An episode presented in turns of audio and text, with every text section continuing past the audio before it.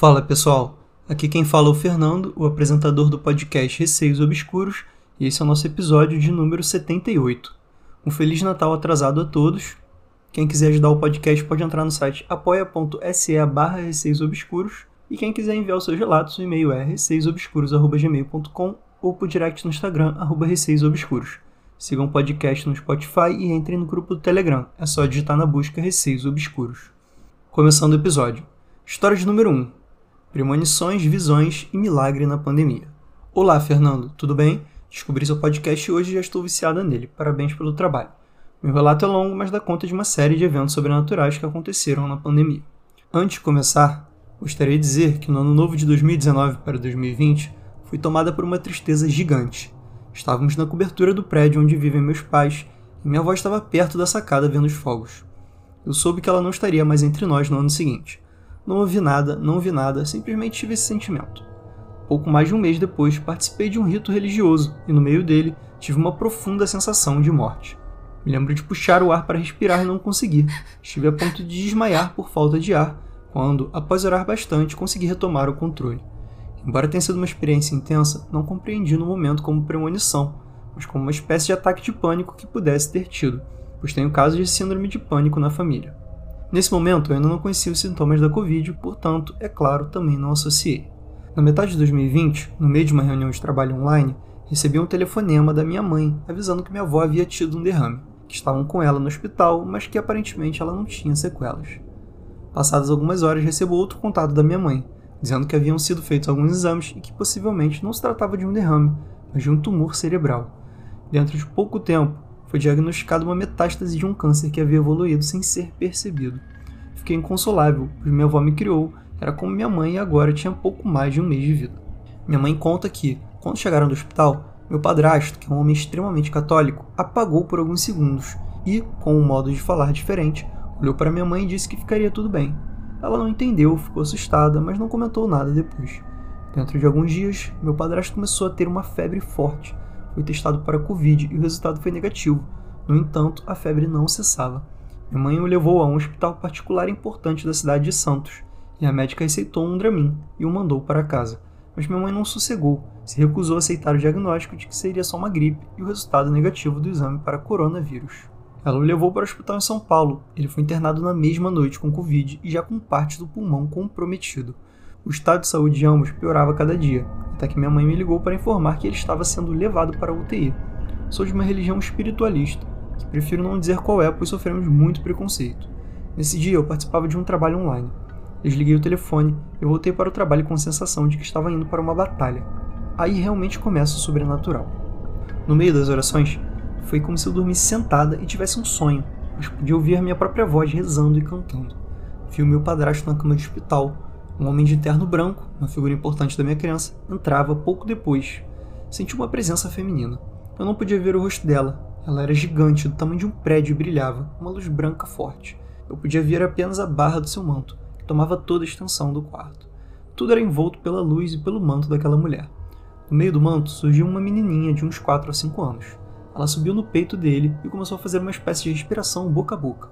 Eu ouvi a voz dela e ela se apresentava como Gaia. A visão terminou com essa menina, de nome Gaia, me dizendo que meu padrasto seria curado. Quando contei a minha namorada sobre esse sonho ou visão, ela ficou impressionada e me disse que no mesmo período, em outra cidade, sonhou com uma criança que se apresentava como Gaia. Apesar disso, o estado de saúde do meu padrasto continuava a se agravar, mas eu ouvi uma voz dizendo que ele ficaria bem. Não era o que os parâmetros médicos mostravam. Era bastante provável que minha avó e meu padrasto morressem nas próximas semanas, e minha mãe e minha irmã adolescente ficariam sozinhas. Dei o aviso ao meu roommate sairia para cuidar da minha família e aluguei um apartamento no litoral, próximo à casa da minha mãe. Minha mãe estava num estado emocional muito difícil, não dormia à noite, só falava que queria perder o meu padrasto, a quem ela ama muito, pois o casamento deles é extremamente feliz. Além de ser entubado, fui colocado em diálise por 24 horas, pois os rins também estavam parando. Praticamente não havia mais chance de sobrevivência, mas eu continuava ouvindo aquela voz feminina, da tal da Gaia, afirmando que ele seria curado. No dia 14 de julho, o médico deu seu telefonema diário para falar na possibilidade de falecimento em breve. Minha mãe ficou arrasada, mas eu sentia que deveria continuar afirmando que ele seria curado e foi o que fiz. Afirmei repetidas vezes pela instrução daquele ser. Dois dias depois, no dia do meu aniversário, ficamos sem notícias. O médico não entrou em contato no horário comum. O hospital não nos dizia nada, minha mãe ligava e ninguém lhe dava qualquer notícia. Às 20 horas finalmente recebemos o telefonema. Meu padrasto havia apresentado uma melhora inesperada. Finalmente, a partir do dia do meu aniversário, ele começou a apresentar melhores dia após dia, até que finalmente saiu da UTI. Quando meu padrasto foi transferido para um quarto, dias depois, após 40 dias de UTI, minha mãe pôde ir para São Paulo acompanhá-lo no apartamento do hospital. Já o estado de saúde da minha avó só piorava aos poucos graças aos tumores que se espalhavam pelo corpo. Ela foi perdendo todas as capacidades básicas. Já não comia mais sozinha, não tomava banho, falava ou ia ao banheiro sozinha. Meu tio cuidava dela. Certo dia senti a necessidade de revê-la. Sabia que ia me despedir. Meu tio pediu que eu fosse até a cozinha e fizesse um prato de comida para dar a ela. Foi então que, ao olhar para o lado, na lavanderia, vi que no início eram dois contornos iluminados, duas formas masculinas. Aos poucos começaram a ganhar feições. Reconheci meu avô, que havia falecido cinco anos antes, e um senhor muito alto de óculos que, pelas fotos, imaginei ser o meu bisavô. Foi algo extremamente rápido, logo desapareceu. Eu entendi que eles tinham vindo buscá-la. Demos comida para ela, me despedi e fui para a casa dos meus pais ficar com a minha irmã. No dia seguinte, ao meio-dia, vi novamente aquele senhor de óculos na sala do apartamento, parado de pé ao lado do sofá. Era como se ele falasse na minha cabeça, embora nenhuma voz saísse da entidade. Vinham palavras extremamente bonitas que eu não me sinto confortável de compartilhar. Pouco tempo depois, meu tio ligou para informar que naquele horário minha avó havia falecido. Um dia antes, sem saber do que eu havia visto, meu primo contou à minha mãe que havia sonhado com meu avô e bisavô.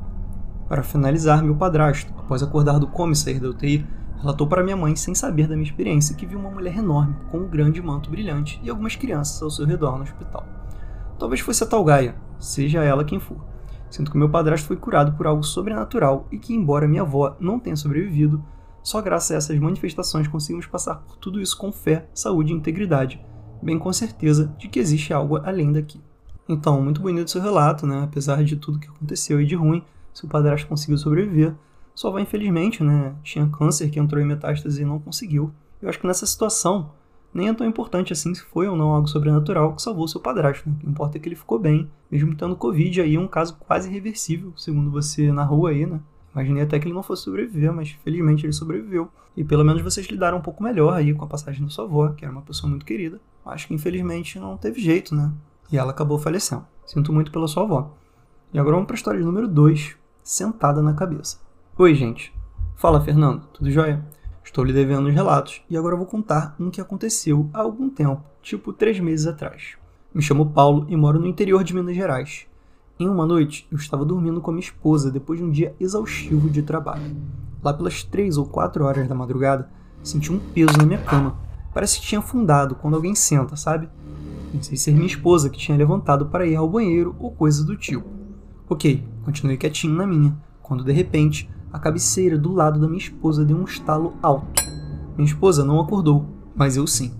Temos o hábito de deixar a cortina meio aberta e a claridade do poste na rua meio que ilumina o quarto bem fraquinho, pois a cortina é grossa. Quando acordei, olhei diretamente para o lado da minha esposa e vi uma mulher sentada em cima da cabeça da minha esposa. Isso mesmo, sentada em cima da cabeça da minha esposa. Nossa, olhei diretamente para ela que vestia uma espécie de veste antiga, sabe, tipo aqueles marroquinos. Ela tinha um rosto pálido e olhava para frente pensativa. Temos um espelho no quarto e essa figura estava olhando para ele. Fiquei paralisado. Dentro de alguns segundos, ela sumiu. Eu estava apavorado. Na manhã seguinte, isso aconteceu numa sexta-feira, acordei pela manhã e olhei para a parede do meu lado. Então vi uma serpente negra rastejando no chão, em direção à parede. Ela começou a subir e parou. Cara, eu fiquei apavorado com aquilo. Como assim uma serpente de dois metros subindo na parede do meu quarto? Do nada, ela pulou na minha direção, e no ar ela se transformou em uma aranha caranguejeira e sumiu bem diante dos meus olhos. Cara, o terror tomou conta de mim, quase tive um derrame. Até hoje lembro com detalhes dessa noite sinistra e essa manhã cabulosa. Forte abraço.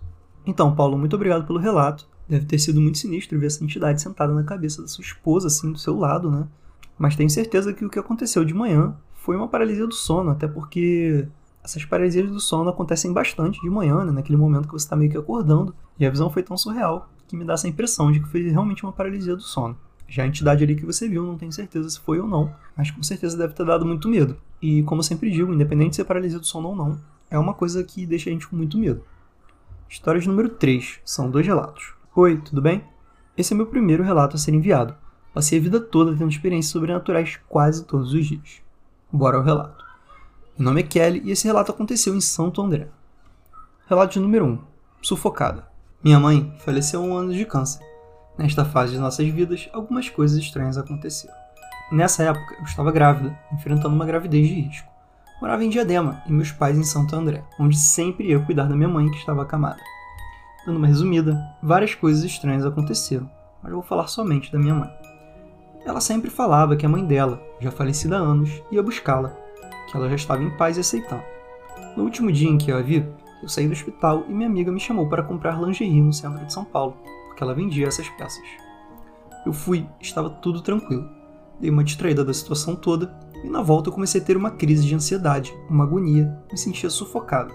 Isso foi em torno de umas 16 horas. Do mesmo jeito que veio do nada, fui embora da mesma forma. Peguei o ônibus para ir para casa, quando o hospital liga avisando a morte da minha mãe.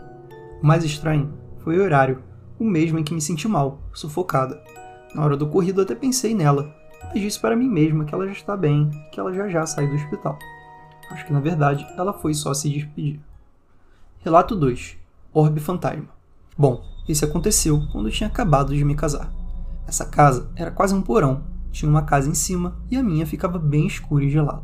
O banheiro sempre tinha um cheiro horrível de charuto ou cigarro, sendo que o banheiro não tinha janelas para nenhuma outra casa. E se tivesse alguém fumando, o cheiro iria para sala e quarto, coisa que não acontecia. Uma vez, fazendo gravações à noite, tinha vários orbes passando pela câmera, onde meu cachorro sempre ficava latindo. Tinha várias paralisias do sono, onde sempre vinha uma mulher do banheiro, estilo Samara, que subia na cama e gritava na minha cara, me acordando. Nunca entendi o porquê dessas coisas acontecerem lá, mas era bem estranho o local. Fiquei um ano nessa casa, mesmo ano que minha mãe faleceu. Dei uma resumida porque tem muitas coisas que aconteceram nessa época. Muito obrigado e parabéns pelo canal. Kelly, muito obrigado pelos dois relatos enviados. Esse caso do seu relato de número 1, um, em que uma pessoa muito próxima a gente acaba falecendo e a gente sente naquele exato momento que aquela pessoa se foi, a gente sente sensações diferentes, né? Cada pessoa reage de uma forma. Com certeza é um laço invisível aí que a gente tem com essas pessoas amadas. Talvez até possa ser explicado pelo sobrenatural. E que a gente sabe quando algo de ruim acontece. Já o relato de número 2 eu achei bem assustador. O seu cachorro, pelo visto, estava vendo os orbes, que você só conseguia ver através da câmera. Sabemos que os animais têm uma sensibilidade maior que a gente. E essa paralisia do sono aí não precisa nem ser real para dar medo, né? Porque a Samara dá medo em muita gente até hoje. E ver algo estilo Samara subindo na sua cama e gritando na sua cara para te acordar não deve ser nem um pouco agradável. Agora vamos para a história de número 4. O Doppelganger Ajudante. Foi enviado pela Bianca pelo Telegram. Oi, Fer, sou eu de novo. Primeiramente gostaria de parabenizar, porque, puta que pariu, Deus amado, que episódio de Halloween foi aquele? Foi incrível. Estou amando. Continue assim para sempre e sempre. Agora vamos ao relato. Embora já tenha mandado outros, esse é o mais recente. Aconteceu faz um ou dois meses. Era sábado, por volta de 18 horas da noite. Eu estava na cozinha preparando algumas coisas para o churrasco na pia da cozinha. Logo em cima da torneira tem a janela que dá visão para a área de serviço. E olhando na diagonal, você consegue ver a ponta da escada que desce lá para o quintal. Vou encaminhar a foto para entender melhor. Gente, eu vou deixar a foto no story do Instagram na parte de anexos. Então, basicamente, se alguém sobe as escadas do quintal, passa pela área de serviço, quem estiver em frente à pia consegue ver. E logo de frente para a escada já é a porta de entrada da cozinha, ou seja, passaria por ali. Eis que preciso fazer uma travessa para a salada de maionese. Saio pela porta da cozinha, vou até a escada e grito para o meu namorado: Amor, me traz aquela travessa que ficou aí embaixo. Logo após eu volto para a pia para terminar de descascar os ovos para a maionese. Alguns minutos depois, vejo na minha visão periférica alguém subindo as escadas. Olho mais atentamente e vejo que é o meu namorado, ou pelo menos eu achava que era. Até porque estava com as mesmas roupas, penteado do cabelo, tudo igual. Porém, só o olhar dele que estava estranho. Ele estava olhando para frente, numa expressão séria. Suas mãos carregavam alguma coisa que eu não conseguia ver o que era exatamente. Espero alguns segundos e estranho não ver que ele passou pela porta da cozinha. Coloco os ovos de canto e vou até lá para ver se ele queria ajuda ou algo do gênero. Passo pela porta e, para minha surpresa, não tem ninguém. Verifiquei se meu cunhado não havia subido e ele disse que nem saiu do quarto. Minha sogra não estava em casa. Depois de longos minutos, meu boy sobe e sem atravessa. Questiono ele o porquê que ele subiu e logo desceu, e ele informou que nem tinha subido. Estava subindo só agora, pois iria fazer uma dose de uísque. Ele pergunta o porquê, e eu explico o que havia acontecido ele reafirma que não tinha sumido mesmo e que nem tinha ouvido sobre a travessa. Conversamos e, como meu marido também acompanha o podcast junto comigo, chegamos à conclusão que era um doppelganger mesmo. Fiquei por semanas pensando sobre isso, enquanto já ouvi alguns relatos do seu podcast de doppelgangers malignos, do meu namorado pelo menos ajuda a fazer salada de maionese para churrasco. Será que dá para trocar de gêmeo? Acho que o doppelganger está mais eficiente, já que quando eu chamo, ele vem. Brincadeiras à parte, no dia fiquei bem assustada, pois até então, doppelganger eu nunca tinha visto. Enfim, Fê, espero que tenha gostado. Desculpa por algum errinho, tentei fazer ele comprido do jeito que você gosta. Assim que tiver mais, eu volto e te conto. Um beijo e toda energia positiva para você. Bianca, muito obrigado por mais esse relato, além de todos que você já mandou. Doppelganger é um assunto comum aqui no podcast, né? Existem muitas situações que a gente acha que viu uma pessoa que a gente conhece e, na verdade, ou era alguma entidade, ou a gente viu mesmo um doppelganger, né? Eu considero que a gente viu um doppelganger quando a gente, de fato, vê as feições da pessoa. Como você narrou aqui, você realmente falou que ele estava com a mesma roupa, com o mesmo cabelo, só que com aquele olhar estranho. Isso é uma característica bem clara de Doppelganger aqui pelos relatos do podcast. Até pode variar a questão da roupa, às vezes está com uma roupa diferente, mas é sempre aquela pessoa e com um olhar diferente, com uma atitude diferente, né? E normalmente some depois de um tempo. Cuidado aí com o que você deseja, porque apesar do Doppelganger ter te ajudado ali a fazer salada de maionese, imagino que esse Doppelganger deva ter essa cara meio emburrada aí o tempo todo. Imagina só, você tá com uma pessoa que tá ali com a cara sempre emburrada. Imagino que seu marido deva ter um humor bem mais agradável do que o gêmeo aí dele, o Doppelganger. Um beijo para você e pro seu marido e novamente obrigado por enviar esse relato. Gente, esse foi o episódio de hoje. Espero que tenham curtido. Não se esqueçam do apoia.se barra obscuros. Lá vocês podem ver a proposta e ajudar o podcast a crescer. Enviem seus relatos por e-mail receiosobscuros.gmail.com ou por direct no Instagram, arroba. Um beijo a todos e até o próximo episódio.